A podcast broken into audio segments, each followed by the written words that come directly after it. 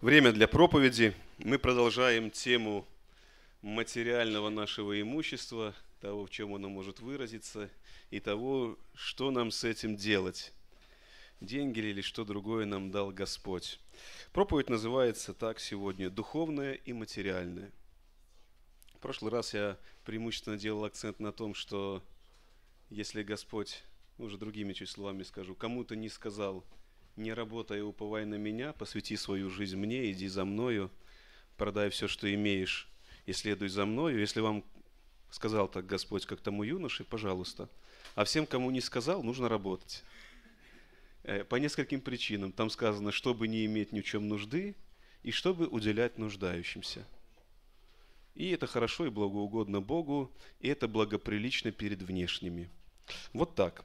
А тем, кто любит суетиться, Павел сказал, ну, то есть мудрствовать, глубоко рассуждать о духовных вещах, а работать не хочет.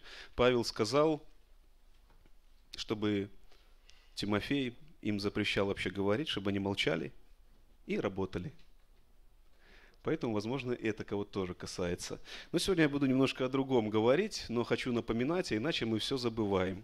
А тема очень важная, и многие люди, как верующие, так и неверующие, страдают от от материальной нужды и от неправильного решения этого вопроса. У некоторых, даже у верующих, на майке под рубашкой написано невидимыми чернилами. Такой слоган написан однажды я в троллейбусе или в автобусе прочитал у хлопчика. Нуждаясь в деньгах, работу не предлагать. Мечта белоруса. И вот у некоторых белорусских верующих такая же мечта. А, я еще немножко говоря, просто скажу, что мы бессовестные люди на самом деле. В том смысле, что мы вполне нормально смотрим на то, что некоторые люди за рубежом должны пахать по 16 часов, не видеть своих родных и потом жертвовать на наши нужды сюда, чтобы мы дом молитвы построили, чтобы мы служение организовали, аппаратуру купили. А когда думаем, где бы взять деньги, и думаем, а может самим подзаработать, мысль мудрая придет иногда – а потом плоть под личиной духа, вы знаете, что даже дьявол, да, образ ангела света приобретает.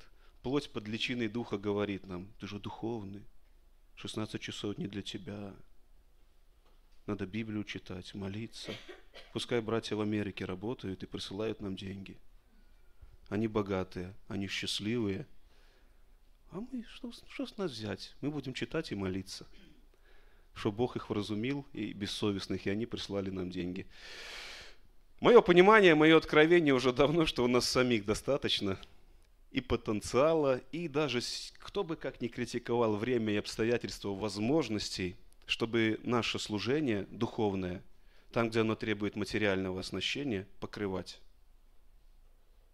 Но нужна вера и правильный подход к жизни – Пусть нас Господь благословит. Но сегодня поговорим о духовном и материальном. И к причастию я хочу связать эту проповедь с причастием, предстоящим нам. Прочитаем из первого послания Коринфянам, из 11 главы, с 20 стиха начиная. Павел пишет, «Далее, вы собираетесь так, что это не значит вкушать вечерю Господню, ибо всякий поспешает прежде других есть свою пищу, так что иной бывает голоден, а иной упивается. Разве у вас нет домов на то, чтобы есть и пить? Или пренебрегаете церковь Божию и унижаете неимущих? Что сказать вам? Похвалить ли вас за это? Не похвалю. Ибо я от самого Господа принял то, что и вам передал, что Господь Иисус в ту ночь, в которую предан был, взял хлеб и, возблагодарив, преломил и сказал, «Примите, ядите, сие есть тело мое, за вас ломимое, сие творите в мое воспоминание». Также и чашу после вечери и сказал, «Сия чаша есть новый завет в моей крови. Сие творите, когда только будете пить в мое воспоминание». Ибо всякий раз, когда вы едите хлеб сей и пьете чашу сию, смерть Господню возвещаете, доколе Он придет. Посему, кто будет есть хлеб сей или пить чашу Господню недостойно. Виновен будет против тела и крови Господней. Да испытывает же себя человек, и таким образом пусть ест от хлеба сего и пьет из чаши сей. Ибо кто ест и пьет недостойно, тот ест и пьет осуждение себе, не рассуждая о теле Господнем. Оттого многие из вас немощны и больны, и немало умирает. Ибо если бы мы судили сами себя, то не были бы судимы. Будучи же судимы, наказываемся от Господа, чтобы не быть осужденными с миром. Посему, братья мои, собираясь на вечерю, друг друга ждите, а если кто голоден, пусть ест дома, чтобы собираться вам не на осуждение. Прочее устрою, когда приду. Многим знакомо, но кому-то не знакомо контекст происходящего, да? Мы сегодня воспринимаем вечерю Господню, причастие, ну, в рамках наших традиций, раз в месяц, в первое воскресенье месяца мы собираемся в доме молитвы, если таковое имеется, организовываем причастие, все вместе преломляем хлеб и расходимся. Ну, в нашей церкви мы еще останемся, чай попьем. Раньше так не было. Спорят о порядках, как часто принимали верующие причастие, но, видимо, как собирались в собрание, как вспомнили о Христе, так и причастились. Ну, как минимум, каждый день Господень, как сказано в Писании. Вот первый день недели, тогда у нас это понедельник, ой, воскресенье, тогда это в силу еврейских традиций, связанных с христианством, да, после субботы, который день не шел, на который Господь, который воскрес, да, его назвали первым днем. У нас это воскресенье в честь этого события. И вот как минимум раз в неделю верующие причащались, собираясь при этом первом веке не было домов молитвы, вот как сейчас, да, храмы порой помпезные, иногда простое строение. Чуть позже начали собираться, приобретать имущество, когда появились обстоятельства для этого, ну, это позволяющее. А до этого собирались, где получалось. В основном у богатых людей на дому, ну, у кого позволяла возможность, там на востоке строения такие, дворики квадратные, кто представляет, да, вот может фильмы где-то видели. Дворик здесь, ну, было, было место посерединке тут собраться, э, не так душно, пообщаться, послужить друг другу не только духовно, но и, как в Деяниях написано, в преломлении хлеба, имеется в виду не причастие, да, а имеется в виду разделение пищи. Люди пребывали в простоте, в учении апостолов и кормили друг друга. Но вот в Коринфе что-то пошло не так, как это бывает не только в Коринфе. И Павел говорит, вы приходите, принесли с собой у кого есть, ну кто побогаче, кто работой не связан, а какие-нибудь рабы верующие – которые могут прийти в собрание только тогда, когда хозяин скажет, ладно, сделал все, иди. Или может тайком удрать, я не знаю. Но в основном сначала, если ты христианин, раб исполнит свой долг, работу, потом можешь идти. Приходят, ну когда это было? Во сколько раб мог закончить свою работу? Или до того еще как не начал, кому-то там к Трояну или кому письмо обращено. Э, есть такие письма, внешние источники э, о, ран, о ранних о том, что христианство довольно раннее, и что Христос был, да, э, где говорит, ну, что неверующие собираются еще там на восходе до работ, да, собираются, рассказывают друг другу, молятся, каются в грехах своих и расходятся. То есть ничего особо плохого не заметил. То есть могли либо до работы, либо после работы. Ну, а те, кто не связан работой, могли и ну и день прибыть в общении. И тут приходят бедные верующие или просто нищие, уверовавшие, чувствуют запах, идут, сейчас предвкушают, уже знаете, как раньше, идешь со школы подросток голодный, и гречка уже пахнет на всю улицу. Думаешь, уже слюни, уже сейчас желудочный сок начал вырабатываться, уже все, сейчас поешь. Приходишь, а ничего нету. Веселые братья, у них сухого закона не было на спиртное, видно. Вино пускай и не крепкое было, но все-таки, если достаточно выпить, то можно и повеселеть. Уже причастились, предварительно разговевшись, как в нашей культуре говорят, да, после воздержания длинного или не длинного. Наелись, животы трещат. Все хорошо у них, счастливые верующие, преуспевающие верующие. У них вера крепкая, их Бог благословил, у них нет ни в чем нужды. Они в голове, они в хвосте, они такие вот молодцы на них все обетования второзакония исполнились. Ну и приходят не такие преуспевающие верующие, нищие, о которых Иисус сказал, что всегда будете иметь с собой, да? Всегда будут среди вас. И ничего нету. А причастие, причастие осталось-то хоть? Кто знает. Оставили им, дождались их, чтобы хотя бы причастие вместе сделать, как церковь, да? В 10 главе Павел пишет – много, да, но одно тело, так и хлеб вот один. И Павел осуждает, говорит, вы неправильно причащаетесь. Вы неправильно собираетесь на вечерю Господню. Вы неправильно думаете о церкви, о теле Христовом. Не о хлебе и вине прежде всего, можно и об этом подумать, а о людях, которые составляют церковь. Вы неправильно думаете. В общем, в этом отрывке мы можем заметить, как духовные вещи связаны с материальными. Причастие и пища. Мы видим, что неправильное распоряжение пищей в данном вот отрывке ведет к неправильному причасть, принятию и результатам вечери Господней. Христос говорит э, в Евангелии Тана, эти слова приведены его, «Кто не будет есть тело моего и пить крови моей, тот не будет иметь жизни вечной в себе пребывающей». Цель причастия обладать жизнью вечной. Цель причастия, Петр говорит, вы соделались причастниками божеского естества, а он один, сам себе источник. Раньше такое слово изобрели, субстанция, да? То есть, кто сам себе вот, источник и энергии, и бытия, и всего остального. А мы все зависимые в этом мире. Здесь все зависимо, все связано. Нам нужна подпитка извне. Ему не надо. Так вот, причащаясь Богу, мы причащаемся вечной жизни. Мы действительно обладаем ею и можем говорить, что мы наследовали ее. И Господь нам оставил такие, вроде бы внешние, вполне материальные знаки, употребляя которые мы напоминаем себе об этом и участвуем в этом, а не только напоминаем. Мы причащаемся Божьей жизни, вечной жизни, жизни с избытком. Много эпитетов в Писании на этот счет – И вместо того, чтобы иметь жизнь, а вечная жизнь, это как бы вроде как логично подумать, должно иметь отголоски и на, и на этой жизни, да. Если я такую, скажем, энергию принял, как это должно сказаться и на, мы сегодня читали, пускай тлеющей, но все-таки храмине нашей. Ну, если не выздороветь, так болеть точно больше не должен –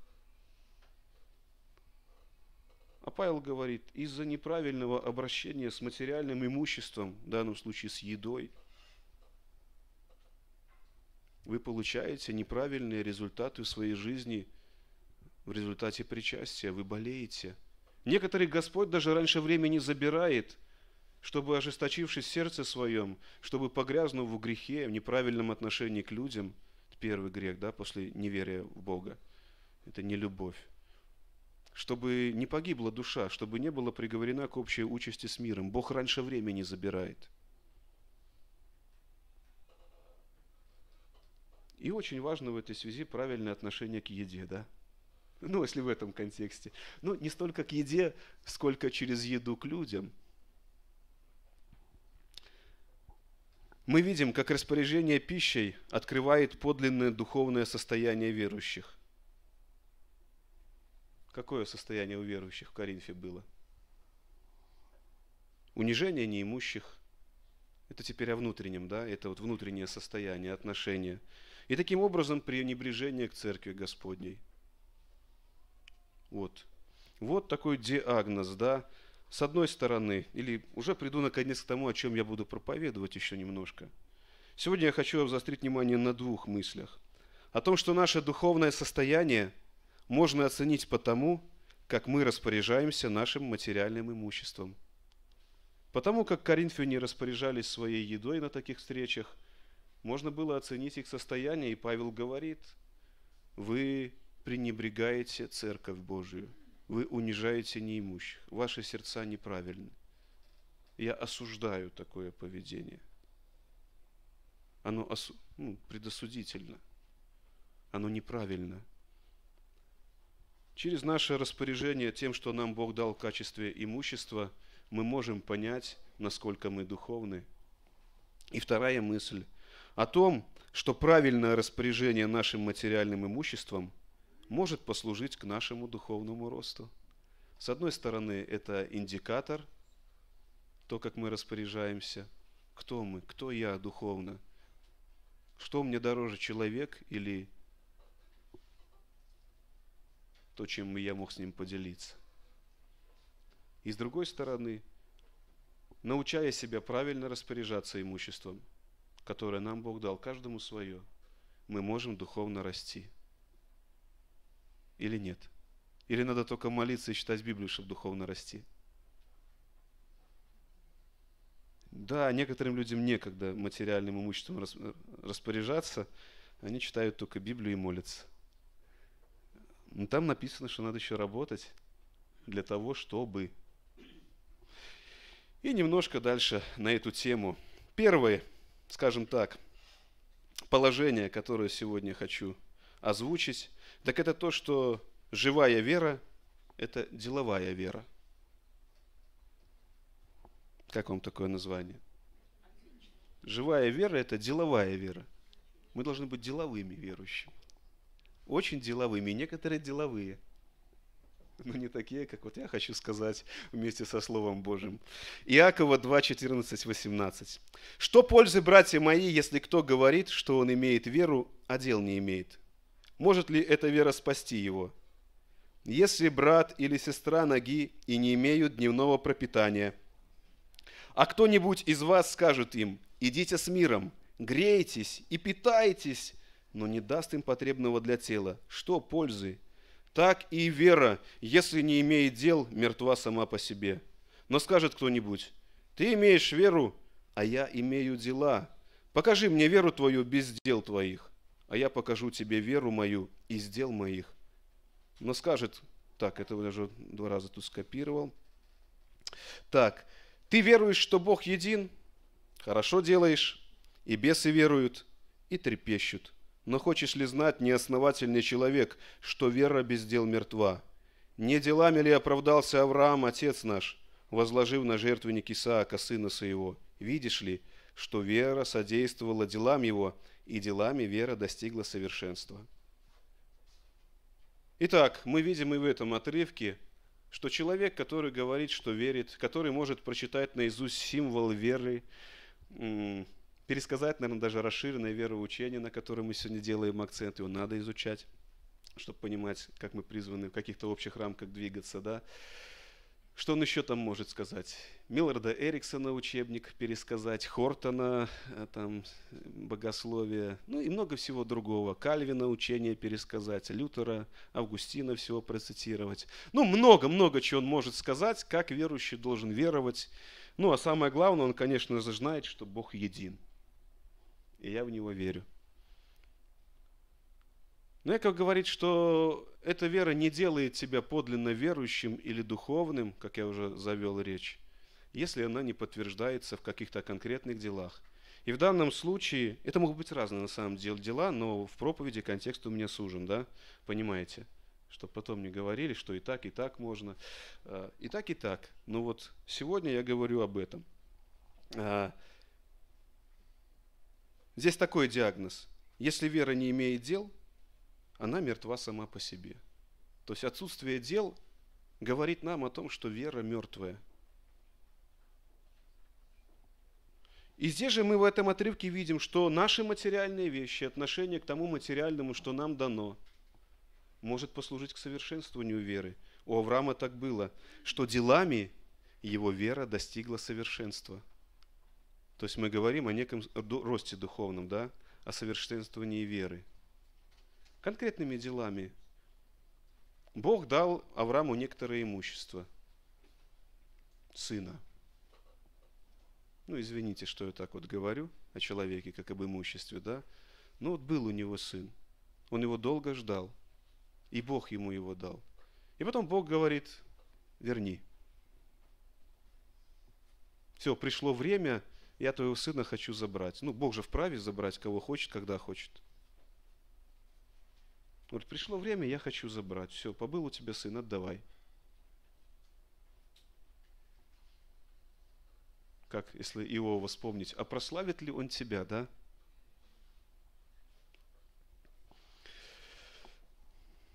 И Авраама вера усовершенствовалась. Он доверился Богу. Он был верен Богу. Сделал этот шаг нелегкий и был готов вернуть ему сына, отдать ему сына. Ну, Бог усмотрел нечто иное, как сказано, да? Так и наша вера если пока она слабая, может достигнуть совершенства. Кто-то скажет, ну надо же действовать только от сердца, да? По побуждению сердца. Если у меня такое духовное побуждение, есть такое желание, тогда это будет по-настоящему правильное дело, угодное Богу. Это идеал. Но вот я не знаю, насколько легко было Аврааму принести своего сына в жертву. Ну, не написано на самом деле, как он переживал. Плакал он там, не плакал – Да, можно было много чего передумать, да я думаю, еще в первую ночь или там в день, когда Бог сказал, давай-ка, можно было подумать, отойди от меня, сатана, да? Можно было много чего подумать. Говорят так, что традиция, что Сара в скором после этого умерла случая. То есть она не смогла пережить этих обстоятельств, они тяжело легли на ее душу. Ну, знаете, потом попозже у Рама была уже другая жена, еще детей много. Но Сара уже все. Она выбывает из контекста, она умирает. Это были нелегкие обстоятельства для семьи. Это и к тому, что не всегда сердце наше сразу с легкостью откликается на призыв Божий сделать дело, которое потом взрастит нашу веру. Иногда нам нужно поступить сначала по воле, по вере. Бог говорит, как раньше вы тело ваше, части тела вашего отдавали на служение греху, да, так теперь отдайте в орудие праведности. Иногда только разум, ты понимаешь, что делал так, теперь буду правильно поступать. Не хочется, руки еще хотят делать вот не отдавать, а вот брать то, что плохо лежит. Они привыкли за долгие годы жизни, да? Как выключатель, да, который ты перенес пониже или повыше в силу традиции, моды и требований. Ты еще какое-то время ходишь, а, сердце лежит туда, привычки туда, а разум говорит, ничего там уже не будет, света не будет, вот сюда вот надо, на руку. И ты усилием воли ручку свою вниз, вниз, вниз, а потом и привыкаешь. Так что даже не замечаешь, как делаешь добро, высекаешь свет из стены, да, чпок, и загорелось. Так вот, братья и сестры, можно крайне духовно мыслить и убегать от того, к чему нас Господь призывает – Хорошо. Еще один отрывочек я прочитаю без комментариев. Иисус Христос говорит следующее, Матфея 25 глава с 31 стиха, на эту тему, о том, что мы по вере должны восполнять нужды других из того, что мы имеем. Мало сказать, я вот не договорил, простой пример, который не раз звучал, адаптация к нашей жизни. Сегодня модно говорить, кто-то говорит, у меня есть нужда. Так ты помолись! Хотя сам думаешь, у меня вроде и время, и деньги есть. Не, ну если же я дам брат не научится или сестра работать, привыкнет еще вдруг. Ну, благие такие намерения, на шею церкви сядет. Поэтому молись, и Бог тебе даст. А ты имеешь возможность чем поделиться. Реально имеешь. У тебя не две лепты, как у той вдовы. У тебя есть еще последнее, что в храм отдать, и одна, чтобы человеку. У тебя три. А может десять. И иногда мы такие вот духовные говорим сегодня. Молись, если ты будешь иметь правильные отношения с Богом. Господь восполнит любую твою нужду. И у человека правильные отношения с Богом, и Он дал тебе, твоим ушам, услышать Его нужду, чтобы ты тоже имея правильные отношения с Богом, в которых говоришь, Господи, что мне делать, чтобы исполнить волю Твою? И Господь тебе завтра присылает человека, который говорит, есть хочу, три дня ничего не ел. А ты ему, как в том анекдоте, да, иногда нужно себя заставить. Да? Иди, грейся и питайся. И вот двух, двум Бог отвечает. Но иногда ответ Божий не получается, потому что представления нашей о духовной жизни и об ответах Божьих сильно высокие, даже не так, как у Бога. Итак, читаю Матфея без комментариев. «Когда же придет Сын Человеческий во славе Своей, и все святые ангелы с Ним, тогда сядет на престоле славы Своей, и соберутся пред Ним все народы, и отделит одних от других, как пастырь отделяет овец от козлов и поставит овец по правую свою сторону, а козлов по левую. Тогда скажет царь тем, которые по правую сторону его. Придите, благословенные Отца моего, наследуйте царство, уготованное вам от создания мира, ибо алкал я, и вы дали мне есть, жаждал, и вы напоили меня, был странником, и вы приняли меня, был нах, и вы одели меня, был болен, и вы посетили меня, в темнице был, и вы пришли ко мне. Тогда праведники скажут ему в ответ, Господи, когда мы видели Тебя алчущим и накормили, или жаждущим и напоили, когда мы видели Тебя странником и приняли, или нагим и одели, когда мы видели Тебя больным или в темнице и пришли к Тебе. И царь скажет им в ответ, истинно говорю вам, так как вы сделали это одному из всех братьев моих меньших, то сделали мне. Тогда скажет и тем, которые по левую сторону, идите от меня, проклятые, в огонь вечный, уготованный дьяволу и ангелам его, ибо алкал я, и вы не дали мне есть, жаждал, и вы не напоили меня, был странником, и не приняли меня, был нах, и не одели меня, болен и в темнице, и не посетили меня. Тогда и они скажут ему в ответ, Господи, когда мы видели Тебя алчущим или жаждущим, или странником, или нагим, или больным, или в темнице, и не послужили Тебе, тогда скажет им в ответ, истинно говорю вам, так как вы сделали это, не сделали этого одному из всех меньших, то не сделали мне. И пойдут сии в муку вечную, а праведники в жизнь вечную. Слава Богу, на позитивной ноте отрывок заканчивается. Сегодня я не хочу на самом деле обличать или укорять. Я хочу вдохновить, чтобы мы держались того курса, которого мы держимся. А если кого и обличит это слово, то пусть будет так. В целом мы, как церковь, я вижу, движемся правильно. Сердца открыты у нас. Даже вот с репцентра к нам приезжали недавно, да, и вы знаете, они не ожидали а, того, как мы им послужили. То есть они рассчитывали и ехали за меньшим. Но получилось куда больше, чем они ожидали. В это время для многих в материальном плане нелегкое. Поэтому слава Богу. Просто тема у нас такая, и я хочу поощрить еще больше этого держаться. А, как бы, может, какие-то соблазны или учения не приходили, быть открытыми вот в этом направлении.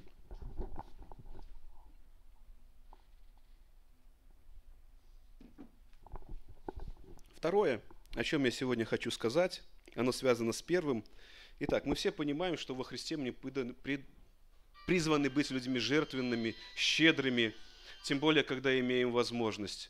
Но иногда возникает вопрос, да, возникал ли он у вас, Господи, ну вот есть у меня два рубля, но на троих не хватит. Кому в первую очередь? Господи, кому вот моим имуществом, которое ограничено, ведь у каждого из нас оно ограничено, да? Я должен послужить в первую очередь. Как мне им распорядиться? иногда переживают так верующие. И вот для переживающих это, для людей с открытыми сердцами и желающими служить своим имуществом тем, кто нуждается, и не знающим, как быть в связи с ограниченностью в ресурсах, звучат следующие слова. Галатам 6.10. Итак, доколе есть время, будем делать добро всем, а наипаче своим по вере. Иоанна 13 глава 34 стих и 35. Иисус говорит, заповедь новую даю вам, да любите друг друга. Как я возлюбил вас, так и вы да любите друг друга. Потому узнают все, что вы мои ученики, если будете иметь любовь между собою. Итак, если не хватает на всех, то кому в первую очередь? Своим по вере, братья и сестры. Своим по вере. Этот принцип не должен искажаться, невзирая на возможности, которые нам открыты в служении в социальной сфере – Кого-то Господь так зовет прежде служить, может, нищим этого мира, немощным этого мира. Но прежде всего мы должны замечать нужды друг друга и служить этим друг другу. И в этом, вы знаете, больше любви иногда проявляется, чем если я дам те же деньги кому-то незнакомому мне, но ровно столько же, а может даже и больше нуждающемуся. Потому что надо согласиться с тем, что иногда мы вызываем друг у друга неприязнь, так ведь? Мы иногда вызываем друг у друга такое состояние, что аж приходится молиться, если кто Бога еще держится. Господи, дай мне любви. Господи, помоги мне принять. Боже, помоги мне понять, помоги мне покрыть. Мы иногда достаем друг друга. Как такой образ есть в церкви уже укоренившийся. Это как напильники друг для друга, да, такие жих-жих-жих-жих, такие, как, как их называют, из алмаза бриллиант, да, получается, когда его огранят. Да, точильные камешки такие. Мы помогаем друг другу засверкать еще ярче, стать еще красивее. А, даже в своих глазах, не то что в глазах внешних и Бога, но и там в том числе. И поэтому иногда отдать тому, кто сегодня меня точанул так хорошенько, и вот вдруг оказался в нужде. Вчера мне такие духовные рассказы рассказывал, какой я грешник, и что мне нужно что-то в жизни поменять. А сегодня в нужде оказался – так если ты такой духовный, чего ты такой бедный? А так оказалось, что я обличаемый, ну, к примеру, да, подточенный слегка вчера, ну, в правильном русле подточенный, оказался тем, кто может восполнить нужду этого брата. А может, он меня совсем не обличал. Он мне вообще может там, или сестра, слухи какие-то пустили, у меня недостоверившись, так ли это. Ну, очернили, может, меня. Через год покаются. Но нужда у них сегодня. А может завтра покаются, когда я восполню нужду своего поверия. Поэтому вы знаете, согласитесь, сестры или братья, у кого есть супруги, страдающие той или иной зависимостью, легче воспринять э, какого-нибудь чужого там мужчину или женщину пьяного, да, или хронически пьющего, к нему как-то легче эмоции относятся, чем к своему, так ведь? К детям, к чужим, как-то проще так, не так больно. Им даже легче как-то помочь. Поднять, если упал вдруг. Не просто упал, а ну, пьяный, потому что не сердце у него схватило. А своему тяжелее. Достал. Все кишки вымотал, как говорят. Все нервы не хватает. Это жизнь. И поэтому с кем ближе, с кем у нас есть отношения, там и конфликты. Там есть что решать, там есть чем разбираться, там есть что любить.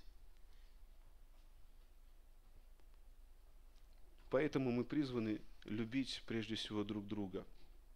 Да, весь мир тоже, мы не должны превозноситься, но на деле любовь показывать, если мы деловые верующие. Мы призваны, начиная друг с друга, братья и сестры. Потому что это будет показывать другим, что мы воистину ученики Христовы. Не наше совершенство нравственное и моральное, какое иногда от верующих ждут – а как раз таки иногда эта любовь будет видна вопреки несовершенству, которое мы правильно покрываем, дельно покрываем, поступая по вере, служа друг другу, в том числе и материально. Хотя по, глаз... по меркам внешнего, может быть, кто-то скажет, да уже недостоин, уже все дела надо с этим человеком порвать. Какая дружба? Ты его другом называешь? Он тебя 30 раз подвел. Ты за него деньги потерял. Какой брат?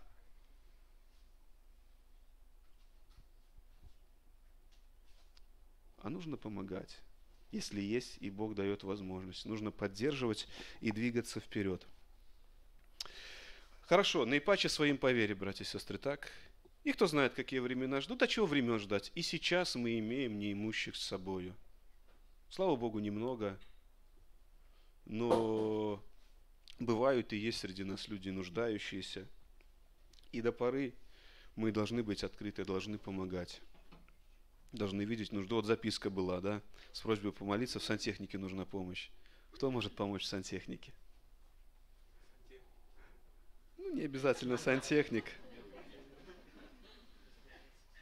Ну, так бывает, знаете, плохо все уметь. Сразу много желающих на твою душу. И все думают, что ты ничем не занят, и никому в это время не помогаешь, и намекают, что как бы, ну вот у меня нужда. Ну, и, иногда не разорвешься а кто-то и не разрывается, а просто мог бы помочь. Ну, там в чем-то простая нужда. А, там, там, может, гаечку надо поджать, да, там. А, ну, можно, вот кто мужчины у нас братья, а может, сестры у нас есть увлекающиеся, у нас такой век женской эмансипации. Никто так ровно и красиво не укладет рельсы, да, как нежные женские руки и кирпичную кладку. Ну, поэтому есть женщины-механики, есть женщины-сантехники. Но если кто-то понимает и может, можете помочь, можете сделать дело Божье, отозваться на нужду. Ну, к примеру. Вот так вот.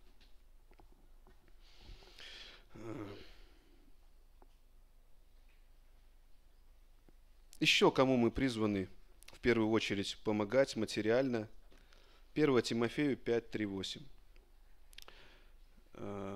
Свои порядки были в первой церкви, когда не было социальных дотаций, как в нашем обществе. И была категория людей, нищих и вдов в частности, где Павел объясняет, как кого во вдовицы брать, то есть на содержание церкви, на содержание общины, чтобы каждый день человека было что поесть, как минимум, да.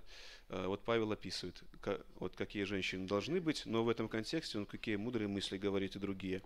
Вдовиц почитай истинных вдовиц, если же какая вдовица имеет детей или внучат, то они прежде пусть учатся почитать свою семью и воздавать должное родителям, ибо сие угодно Богу. Истинная вдовица и одинокая надеется на Бога и пребывает в молениях и молитвах день и ночь. А сластолюбивая заживо умерла, и сие внушаем, чтобы были беспорочны. Если же кто о своих и особенно о домашних не печется, тот отрекся от веры – и хуже неверного. Ну, а своих это к тому, что свои по вере, я думаю, отнести стоит, потому что особенно от домашних противопоставляется, да. То есть, если мы не внимательны друг к другу, мы отрекаемся от веры. И дальше идет еще одна категория людей, это наши родные, это близкие нам люди. Ну, в частности, отношения к родителям или к бабушкам, дедушкам, к старшему поколению. Да, сегодня есть пенсии, дотации, и сегодня не столько последующее поколение заботится о предыдущих, да, материально, сколько стоят в день пенсии бабушка, мама. Иногда даже, вот я встречал ситуацию, вот к родителям ездил, там есть неподалеку люди, где дети даже избивают свою мать, забирая пенсию, да. То всякое бывает, к сожалению. Так что родители до самой своей смерти, которая порой наступает туда и за 80, да, кормят своих никчемных детей порой. Но бывает так, что не складывается что-то в жизни, надо признать, здоровье там у деток подвело, внуков или еще что-то. И ну, и надо родили, надо заботиться до конца дней. Но если в целом все неплохо, как у всех, как у большинства, скажем так, все в целом среднестатистически нормально, то дети призваны заботиться о родителях, помогать родителям. Смотрите, пусть прежде учатся почитать свою семью. Вот к вопросу иногда становится, что значит почитать отца и мать? Если они достигли статуса, когда не могут заботиться о себе состояние, да, то это выражается в материальном служении, это в заботе, в, оказ... вот, в физических действиях или в предоставлении каких-то да, ну, продуктов, там, еды, приготовлений. То есть в материальном служении, то, что, не то, что мы там помолились, да, а то, что мы можем нашими руками делать. Э, так может выразиться и выражается почтение. И, видите, Павел говорит, это должно, это правильно, это угодно Богу. Должное родителям. Сначала они заботились, теперь дети призваны позаботиться. И в наше время, невзирая на социальные дотации, на такую социальную ориентацию нашего, в том числе общества, нашей экономики, тем не менее возникает ситуация, когда люди оказываются в нужде. Мы уже не говорим об институте вдовства, как вот в те времена, да, у нас такого нету в нашем обществе. Но тем не менее, если мы отрекаемся от заботы о своих, если мы поступаем как те люди, которых Христос обличал, помните, у них что-то есть материальное, он говорит, ты знаешь, я вчера молился и решил это посвятить Богу, папа, так что, хочется грубо сказать, да,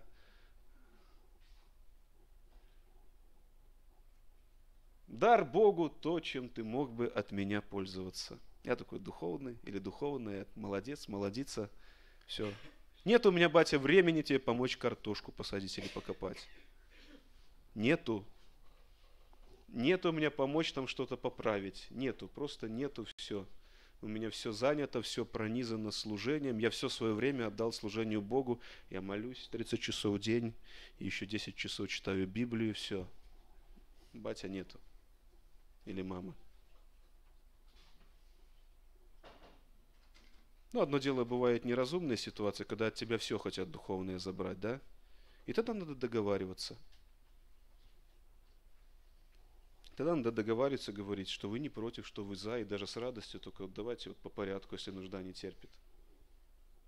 Вернее, если терпит, да? Не, не потек кран, не надо прямо сейчас срываться. Можно завтра сделать. Надо договориться и сделать с радостью и желанием Это по вере будет, это угодно Богу. Итак, если не хватает времени и денег на всех, то сначала своим по вере, братья и сестры. Хотя они нас искубут иногда, и мы кого-то. Потом родным. Вернее, не потом, это все параллельно должно проходить. И это нужно делать, братья и сестры. Это нужно. Это приведет вас к благословению. Иногда люди закрываются от родных и близких. Я встречал таких людей, переживал с некоторыми людьми подобные обстоятельства, когда тебя уносят, тебе так хорошо в церкви, или кому-то так хорошо. Он такой занятой, такой деятельный или деятельный, все в служении. Все в служении. Так что некогда позаботиться о родных, исполнить свой сыновий или супружеский долг, или родительский. Потому что здесь хорошо, здесь легко. Там тебя, возможно, гнобили 10 лет, а здесь тебя все принимают, у тебя еще какая-то способность хорошая есть. И ты такой молодец или молодица. Здесь тебя на руках носят, может быть, пока. Все это пока. А там не хотят, там об тебя ноги вытирают. Пока. И поэтому некоторым людям я говорю, и, возможно, кому-то еще буду говорить, не ходи так часто в церковь. Будь дома с мужем, с женой, с родителями. И вы знаете, есть те, кто не слушал. Еще пастором не был, давал такой совет. Кто попроще, я мог запретить. Кто поумнее любит поспорить и считает себя духовным, ну что ты тут запретишь? Объясняешь. А в итоге некоторых людей сегодня в церкви почти нету, потому что дома поставили вопрос ребром.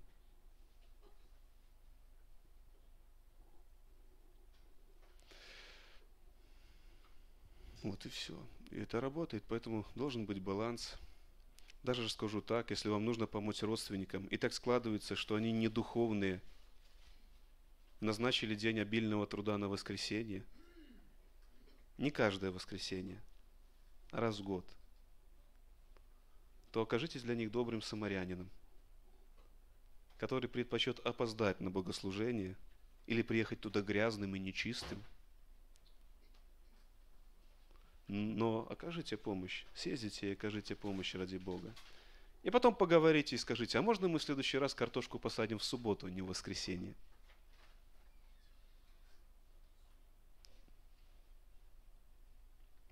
И увидите, в большинстве случаев все получится. Пусть Господь благословит нас. Итак, сегодня я говорил о том, что духовное и материальное связано, как это ни странно, хотя ничего странного. О том, что духовное состояние можно оценить по тому, как мы распоряжаемся нашим материальным имуществом. Если мы неправильно относимся к бедным, к своим по вере, к своим родным, у нас есть возможность помочь, а мы не оказываем этой помощи. Мы не духовны, сколько бы мы ни говорили. Сколько бы мы ни правильно не рассуждали о богословских там вещах, сколько бы мы выверенно их не описывали и не говорили, мы не духовны, мы неверующие. А Павел говорит, вообще хуже неверных можем быть, если мы неправильно распоряжаемся тем, что имеем – и о том, что правильное распоряжение нашим материальным имуществом может послужить нашему духовному росту. Может, мы мало знаем. Может, мы не можем понять, как это Бог един, но их три. И не можем объяснить. Вот никак не получается. Вот не доходит и все. Но при этом отзывчивыми научились быть. Видим чью-то нужду и идем на помощь имея для этого возможность. Я сейчас не говорю, когда их нет возможностей. Когда действительно имеем, можем что-то перестроить, то таким образом мы можем духовно расти. Где-то сказано в братолюбии любовь, оканчивается лесенка Петра, да? И потом что? Кто так поступает, тот что там?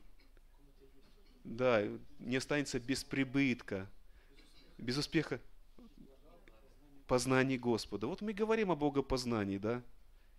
Через дела, через отношения. Кто-то из древних сказал, что у некоторых верующих их невежество, то есть недостаток в познании богословском, теоретическом, компенсируется, очень сильно компенсируется или покрываются изобилием любви или обилием любви. Именно дельной.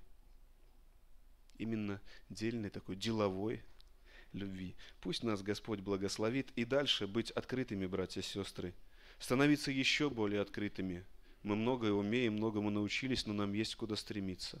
Как минимум не сдавать позиции, которых мы достигли в этой сфере, а как максимум идти дальше. Идти дальше. Молиться о том, чтобы нам стать церковью, которая служит другим, а не ждет, чтобы нам подали. Но если Бог будет нас смирять, меня уже смирил, я уже готов ехать. Раньше я зарекался, я говорил, не, не буду нигде просить. Но сказано, просите, дано будет. Наверное, придется, но лучше, понимаете, блаженнее давать, нежели принимать. Пусть Господь нас благословит, чтобы нам быть людьми открытыми, блаженными. Помолимся.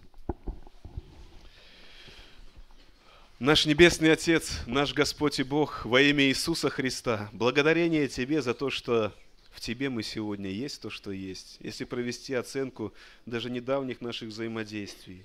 Господи, Ты делаешь нас щедрыми. Кто-то был не нищий, жадный в связи с этим, а теперь стал открытым, ты сделал блаженным.